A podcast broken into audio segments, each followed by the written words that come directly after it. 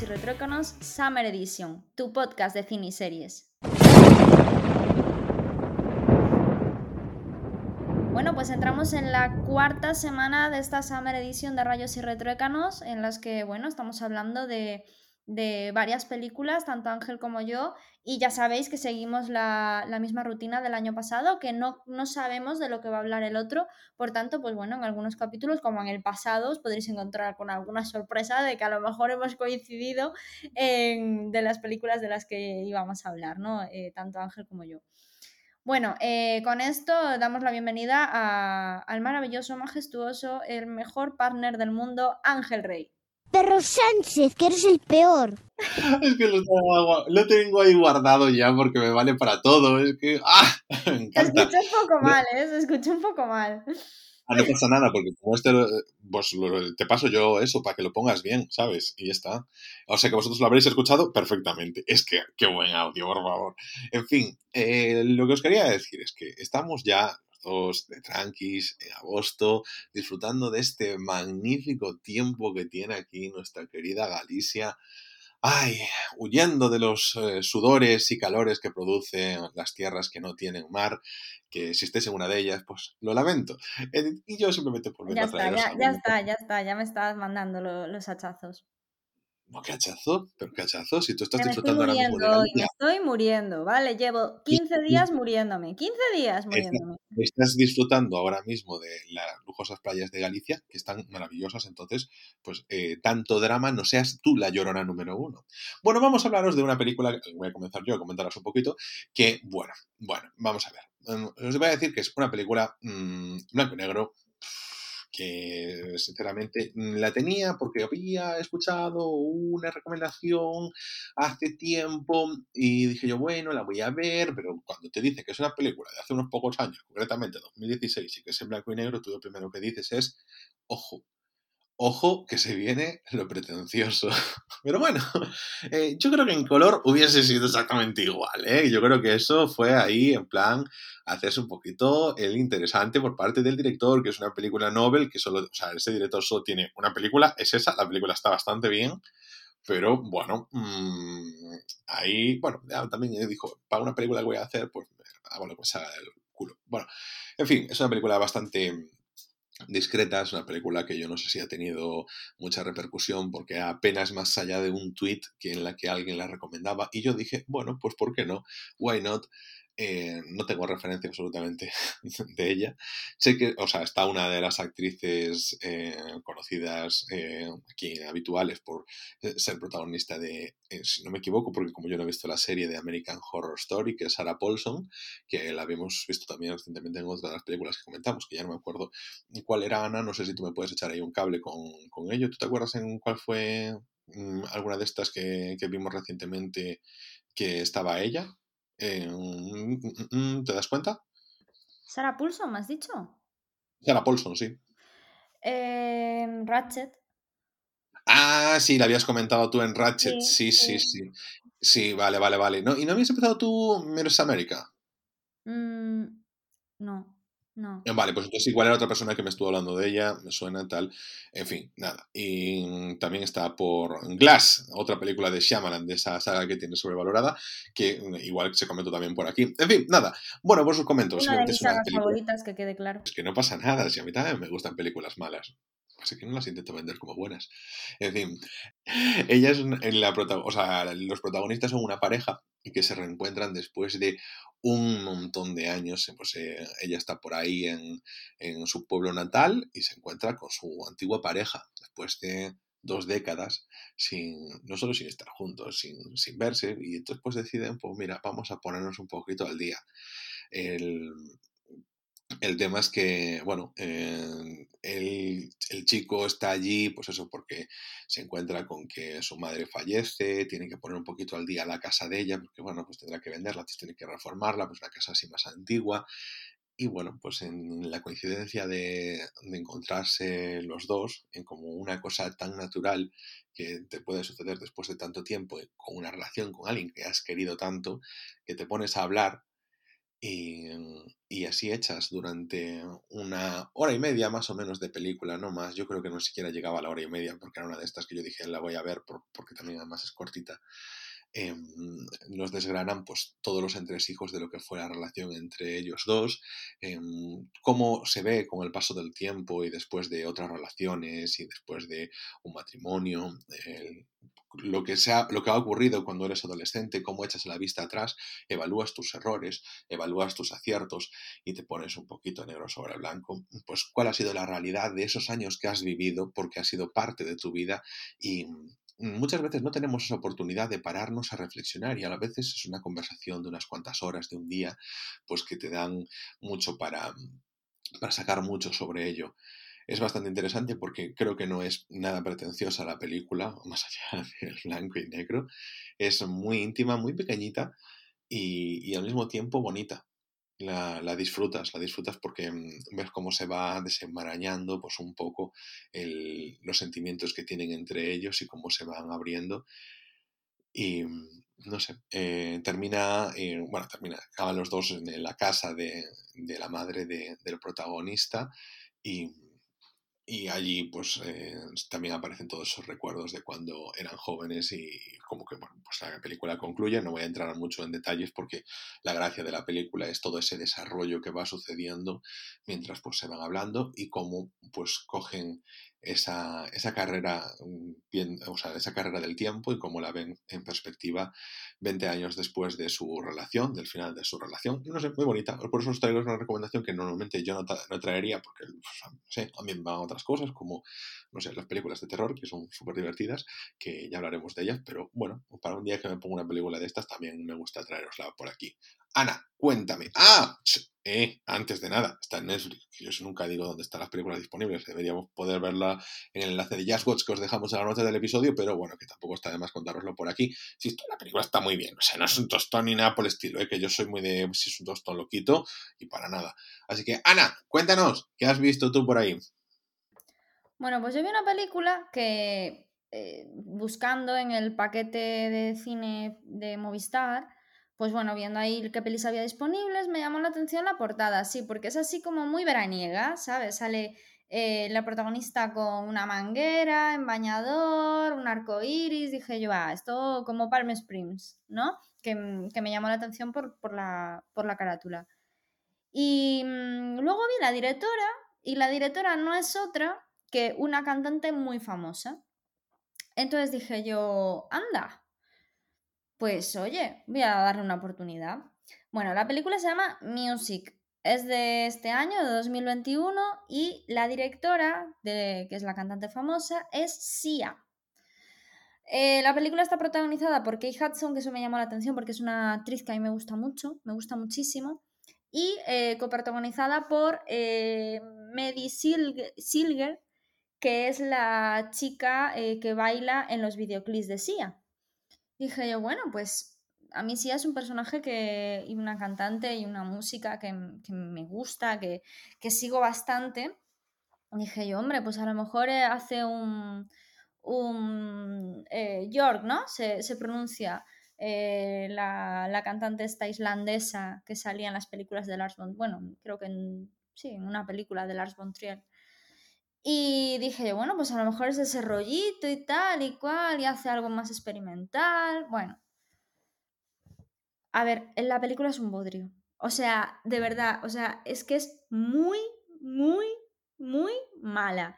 Es decir, utilizan uno de los temas más eh, clichés del mundo mundial, ¿vale? Que, puede ser, pues, eh, la, que, la que es bailarina en sus videoclips, hace de una niña autista.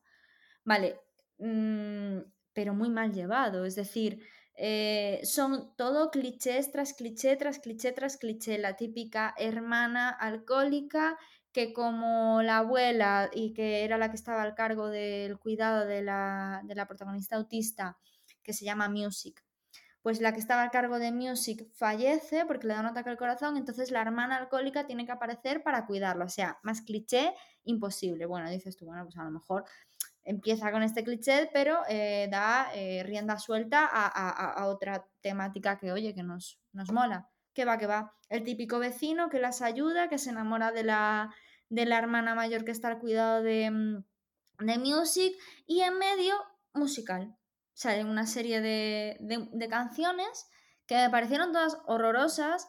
La estética me pareció súper, súper, súper eh, em, convencional. Es decir, sí, es cierto que es muy sí en muchas cosas, pero me pareció tan no sé, tan esperado, tan como decir, es que no me está sorprendiendo nada y me estoy viendo un bodrio que han hecho 800.000 como este, simplemente, simplemente porque, mm, porque está eh, dirigido por Sia y porque tiene cuatro momentos musicales en los que salen bailando eh, Kate Hudson, eh, Maddie Silger, Leslie Odom Jr., que es el, uno de los protagonistas, es decir, es lo único que me está llamando. Pero lo más fuerte de todo es que eh, estuvo nominado a los premios de. a los Globos de Oro, tuvo dos nominaciones: Mejor película, comedia musical, una de ellas.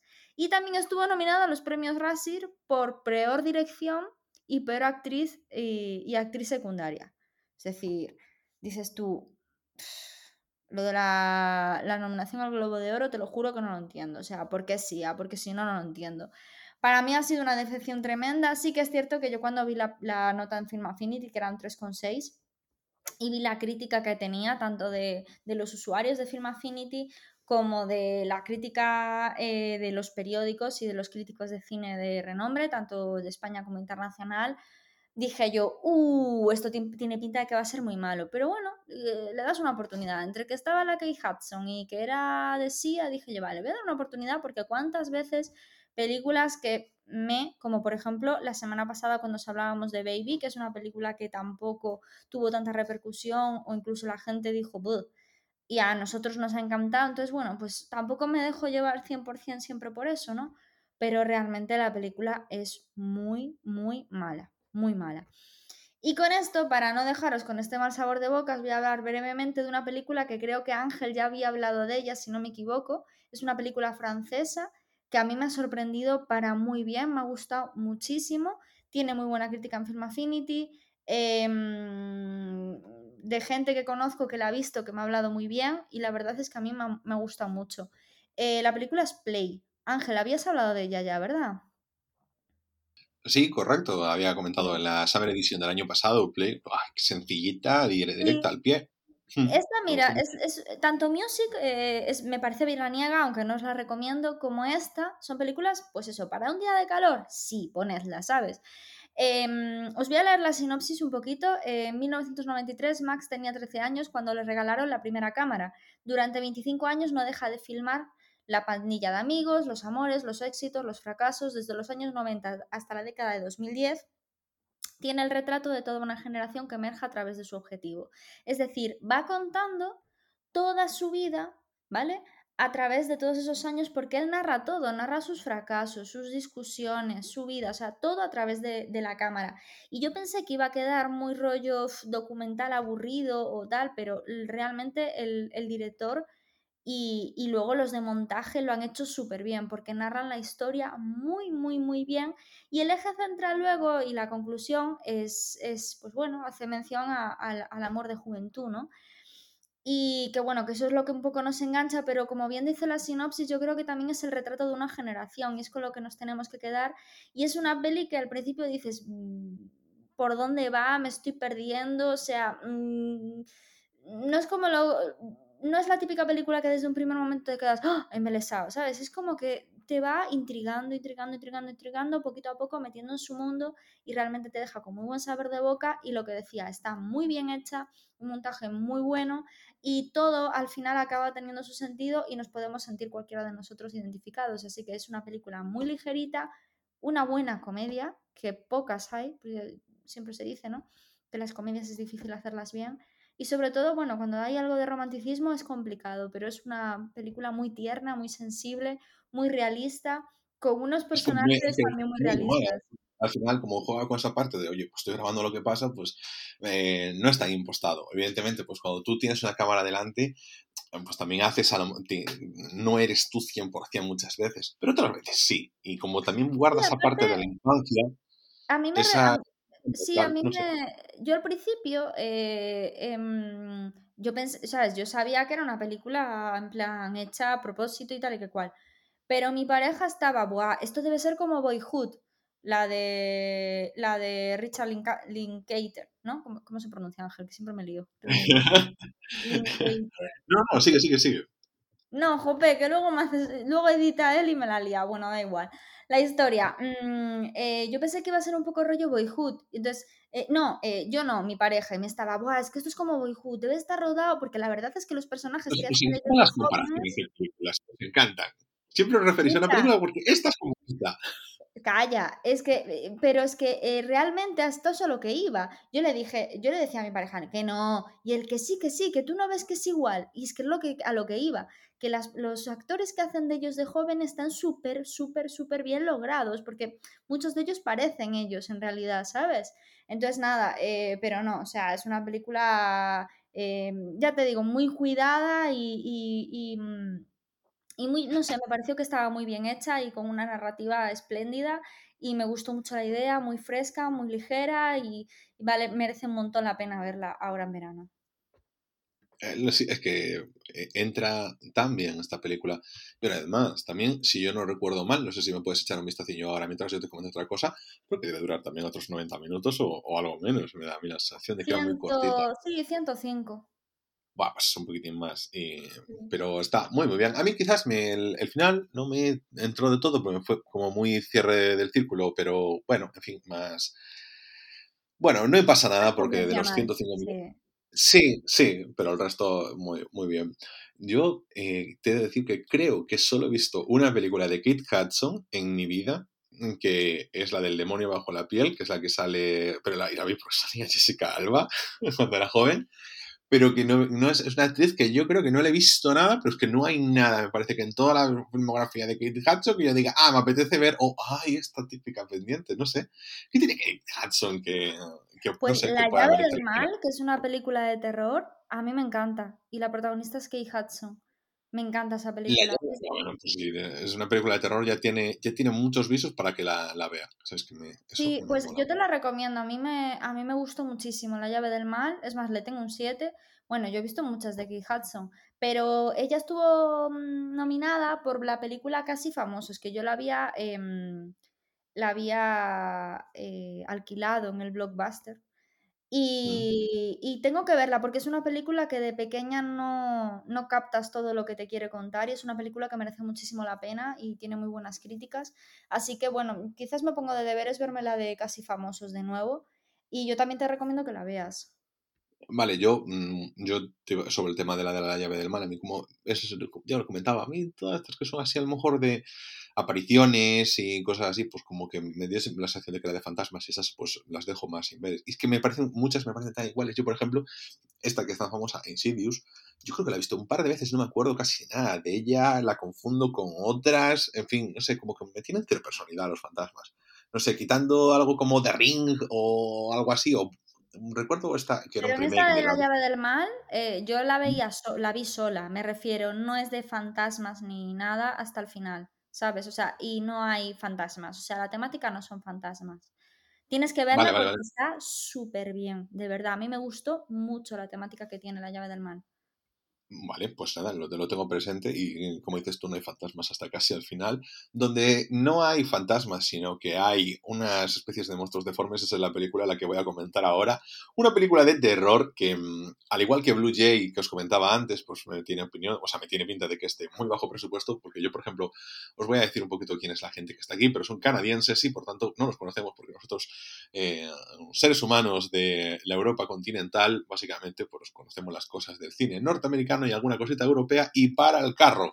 en rasgos generales, ¿no? En este caso mm, nos encontramos con la película The Void, en castellano titulada como El Vacío, y es una película del 2016, también de 90 minutitos, como podéis ver, estoy yendo a las películas más cortas que puedo encontrar, pero bueno, eso también es parte del verano, ¿no? Ponernos una película que sea sencillita, a ver, no Reconozco que también me he visto Señor de los Anillos otra vez. Puede ser, no diré que no, pero de las películas nuevas, esta es una de ellas, ¿no? Y que siempre intento ver un poquito el minutaje porque no me apetece meterme entre pecho y espalda algo de dos horas y algo. Es que me da ya una pereza pensarlo, por eso no me he visto aún Black Widow, Ana. Pero bueno, voy a intentar hablar de este, voy a intentar meter un par de cosas que he visto también eh, fogueado después de que hables tú, a ver si nos da tiempo, porque así el siguiente episodio ya vamos con material nuevo, porque ahora estoy con material un atrasado. Bueno, esta película, el planteamiento a mí ya me había ganado bastante, porque... Mmm, Nada, llegaban a un hospital, un policía que había encontrado a un tipo herido en la carretera y esto es un policía de estos, de, mm, rurales, ¿no? De Estados Unidos, que un rollo sheriff con su coche que va patrullando el solo, pues se lo lleva al hospital. Bueno, y se encuentra con que no pueden salir del hospital ni él, ni el hombre malherido, ni el personal sanitario, ni el personal del hospital. Nadie puede salir de ahí, ni los otros enfermos, porque hay una especie de personas disfrazadas como del Ku Klux Klan, del Ku Klux Klan, eh, rollo, pero es una secta que se ponen alrededor del hospital y como que no les están dejando salir. Y entonces, claro, empiezan las tensiones de, hostia, ¿qué hacemos? Oye, ¿por qué no podemos salir? Se está poniendo la cosa violenta. Ah, consigue entrar también otra, otra gente refugiándose al hospital y, y dices tú, bueno, a ver, es gente, o sea, es una secta, no sabemos lo que quieres, pero es gente, pero es que dentro del hospital viene a peor la cosa porque empiezan la gente a transformarse en monstruos y empiezan a atacarlos, así que tienen enemigos fuera, enemigos dentro. Para mí esto es una fantasía porque me encantan estas películas de gente atrapada en sitios y que los monstruos están fuera o están dentro, pero sobre todo cuando están fuera e intentan entrar porque tiene esa parte de supervivencia que me motiva, disculpad el golpe que le he dado a la mesa. Y eh, la verdad me mola bastante porque, bueno, se tienen que, eso, que gente que no se conoce, pues se tiene que unir para conseguir escapar de todo ello y, y van descubriendo que en los sótanos del hospital, y esto cuando estaba viendo yo no paraba de pensar en ese hospital donde se descubrieron tantísimos cadáveres en Canadá de los niños eh, indios y, y, que se encuentran con los restos de una, no sé, cómo llamar esto, de una liturgia de la secta en la que estaban convocando a los demonios. Me pareció una maravilla de película, la disfruté muchísimo, o sea, dentro de las pretensiones que tiene, que son ninguna, yo le he puesto un 6, está en film disponible para todos vosotros, para vuestros paladares, está muy entretenida y directa al pie, como he dicho ya en todos los episodios de esta Summer Edition, porque se disfruta, se ve con calma, te lo pasas bien. Mm, los personajes que tienen que sufrir sufren, y los personajes que no, pues bueno, pues a veces también un poquito, tienes un poquito eso de bicho mm, feo, tienes a gente muy turbia y tienes ahí un final digno de, de algún personaje de Juego de Tronos. Así que con esto, Ana, ¿qué más has visto tú por ahí? Bueno, pues yo vengo con otra película ligerita, un poco para contrarrestar el capítulo de la semana pasada. Em, la película, eh, creo que tú la viste porque en el, en el Twitter lo pusiste, ¿no? En visionados de, de, del 2021. La película que he visto así, ha sido en Disney Plus y es Raya y el último dragón, que es de la, creo que es la única que me quedaba. Em, este año vi Soul, que ya os había contado que me había encantado y os comenté la, mm, la, película bastante. Eh, si no, pues os recomiendo que veáis el capítulo donde la menciono porque de verdad que es una de las mejores películas de animación que he visto. Me encantó. Y también había visto Onward, que no me gustó tanto, pero bueno, no está mal. Em, en este caso, en Raya y el último dragón, me parece que han ido ya de nuevo al cine de animación clásico. Me gustó mucho más las dos que acabo de mencionar ahora mismo, mucho más que esta, porque sí que es cierto que me esperaba un cuento más infantil, ¿no? Que la temática de, de Onward y de Soul. Un cuento más infantil que también es necesario, no, solamente tenemos que hablar de, cine, de animación eh, adulto, por así decir. Eh, a mí los cuentos también me gustan, pero mm, me parece que eh, me, ha pasado un poco como me pasó cuando vi la película Brave.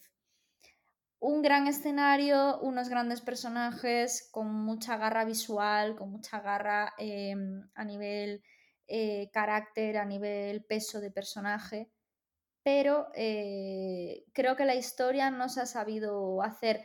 Creo que en mitad de la película como que todos los acontecimientos han pasado de repente muy rápido y lo típico que mm, para mí es un fallo de, guion eh, tremendo, tremendo. Yo creo que mm, esta película necesitaba un poquito más de reposo. Me parece una buena idea, pero que, necesitaba más reposo. No sé si es que se hizo demasiado prisa y corriendo, no lo entiendo. pero me sentí así, me sentí con un cuento muy bonito, con unos personajes preciosos, pero que la historia no está bien cerrada. Os voy a comentar la sinopsis, como ya dije, la tenéis disponible en, en Walt Disney, en, en, en Disney Plus. Eh, la sinopsis es, en el fantástico mundo de Kumandra, humanos y dragones vivieron juntos hace mucho tiempo en perfecta armonía, pero cuando unas fuerzas del mal amenazaron el territorio, los dragones se sacrificaron para salvar a la humanidad. Ahora, 500 años después, esas mismas fuerzas malignas han regresado y Raya, una guerrera solitaria, tendrá que encontrar el último y legendario dragón para reconstruir un mundo destruido y volver a unir a su pueblo. Bien, de verdad que, la trama, sobre todo el principio, me parece tremendo. O sea, la primera, los primeros 40 minutos de la peli me parecen tremendo, pero como que luego todo pasa demasiado rápido. Yo he tenido esa sensación. No me parece una mala película, ni mucho menos, pero sí que para mí necesitaba un poco más de reposo. Ángel, ¿tú que lo has visto? Opíname, porfa. A ver qué, a ver qué dices de esto. Yo, creo que igual no la comenté dentro del podcast, pero la verdad, a mí me gustó más que a ti, eh, me parece, porque. Y estoy de acuerdo, eh, que los primeros 40 minutos son lo mejor de la película. La película creo que no cierra, no está muy.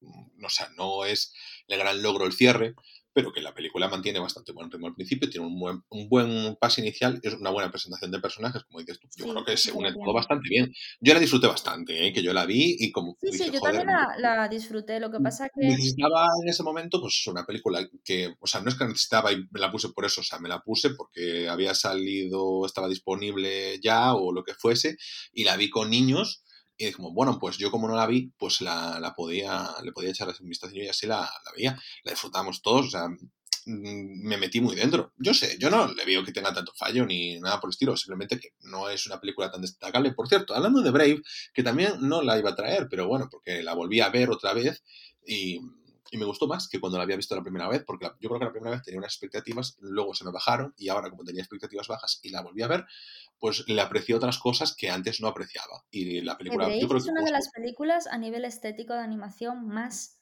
brutales, me parecen de las mejores que hay, con una protagonista increíble y de repente le meten una historia tan...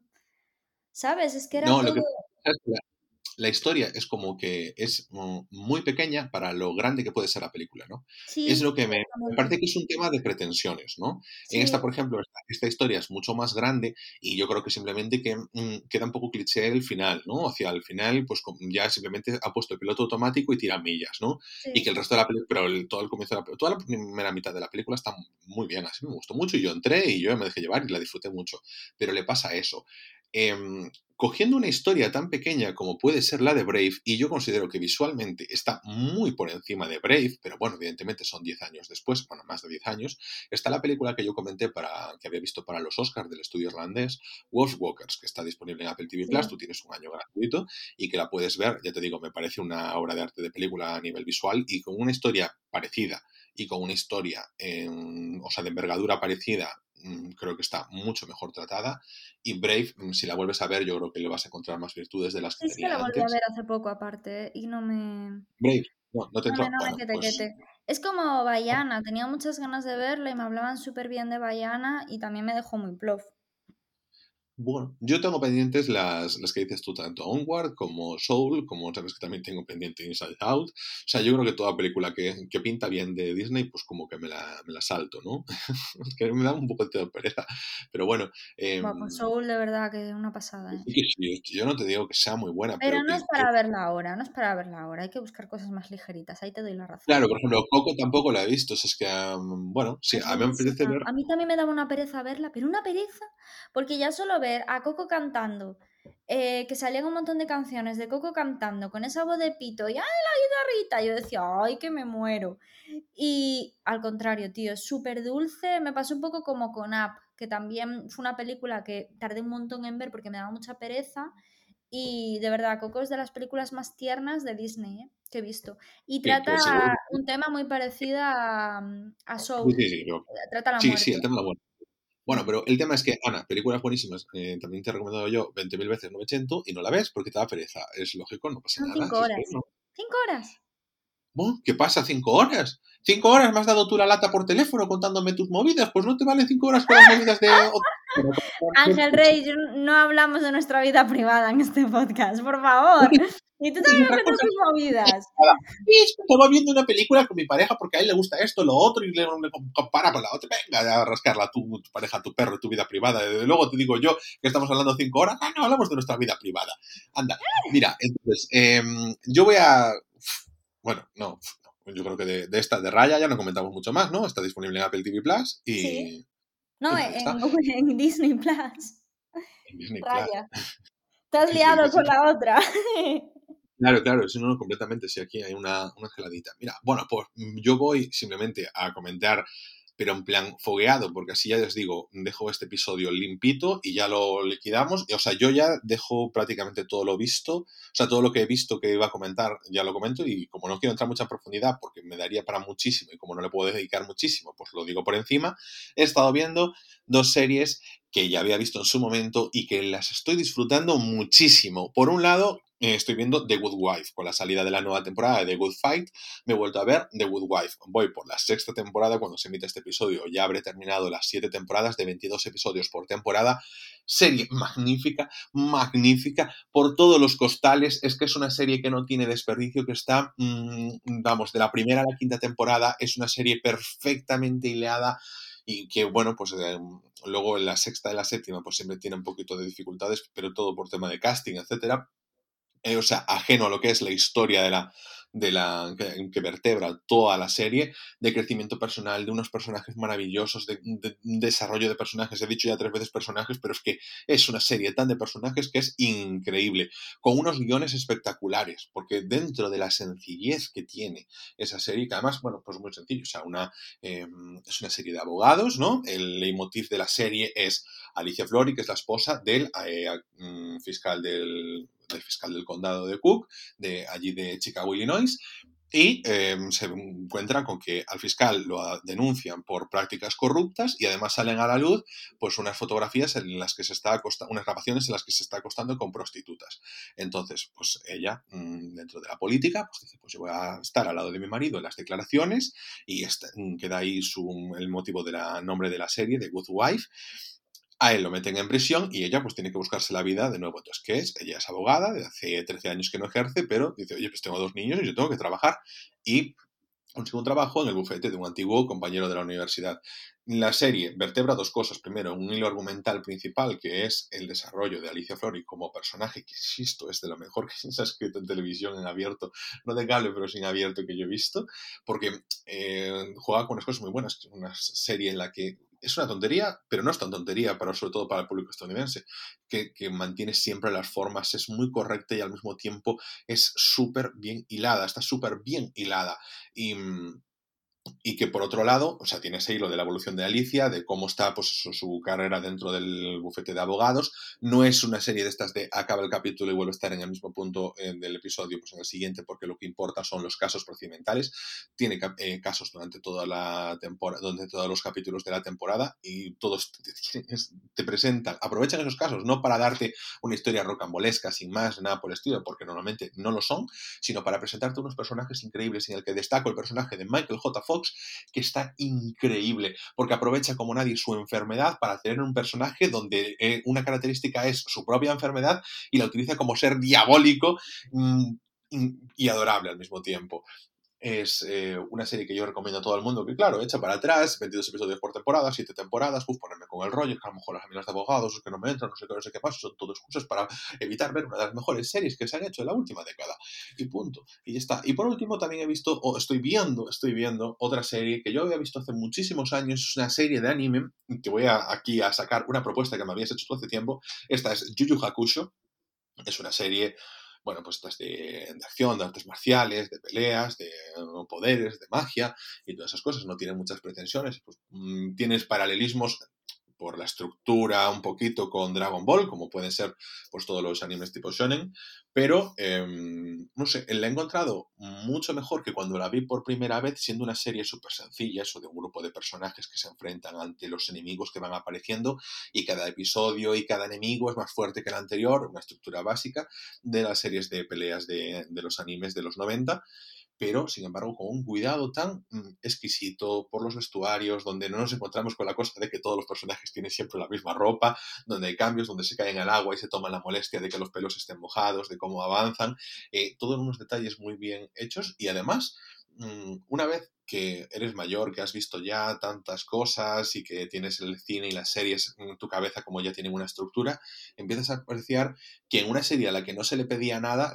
mm, no tenía pretensiones, no que es algo que he repetido muchas veces, cosas con, acorde con sus pretensiones, esta serie no las tenía y sin embargo con el tiempo, más, o sea, como 30 años después de su estreno, descubres que sobrepasaba las pretensiones que tenía y que simplemente no se apreciaban, yo creo que en ese momento no eran apreciadas porque el anime no es lo que, por ejemplo, es ahora.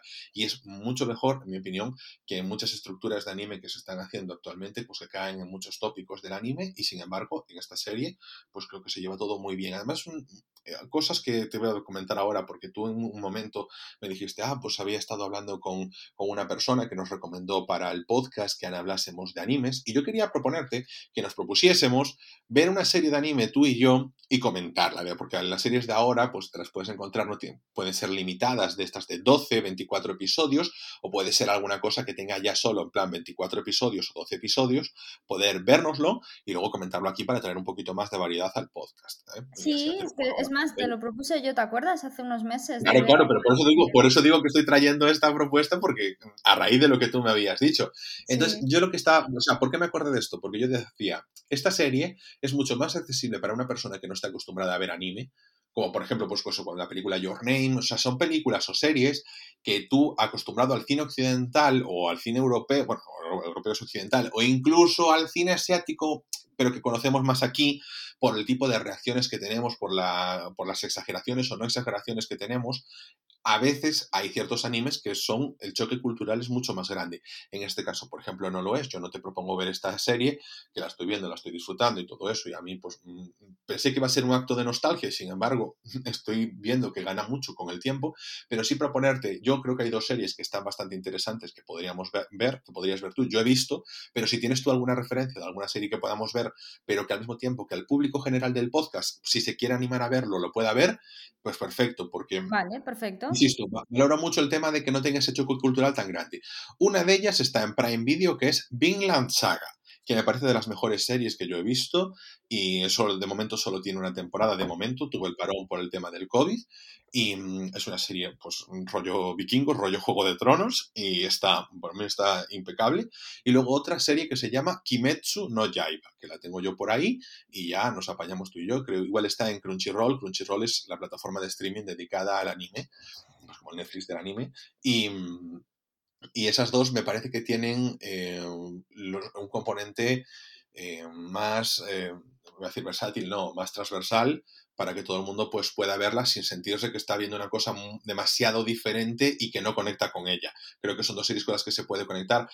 Y por supuesto, también vuelvo a dejar sobre la mesa que está, o sea, terminará dentro de unos meses, sacarán la última parte de la cuarta temporada y fin de la serie Shingeki no Kyojin Ataque a los Titanes, que es también una pedazo serie que yo también creo que también es muy accesible. Pero yo creo que Vinland Saga, por ejemplo, eh, puede ser bastante, bastante accesible porque para quien le guste Vikings, para quien le guste Juego de Tronos, es una serie que entra muy bien, eh, sin, sin mucha complicación y que tiene también mucha parte de... O sea, sí, sí no sé, no, no, voy a entrar mucho más. Creo que son series que están muy bien y que podemos comentar y dejo aquí el reto abierto, más allá del hecho de que yo vea Maricón Perdido y que tú veas Veneno y que podamos traerlo a un próximo episodio. Es verdad, es verdad que tengo que ver Veneno, cierto, y cierto. ya, ya le damos pasaporte a esto, ¿no, Ana? Sí, Ángel, con esto terminamos por hoy. Recordad, como siempre, que estamos disponibles en Spotify, en eBooks, en Apple Podcasts y en casi cualquier aplicación de podcast. Podéis contactar con nosotros en arroba Retrócanos, la cuenta oficial del podcast en Twitter, que ya sabéis que estamos por ahí siempre, Ángel y yo, pendientes. Y nosotros nos vemos aquí mismo en siete días con una nueva eh, edición de eh, Rayos y Retrócanos, el podcast Summer Edition.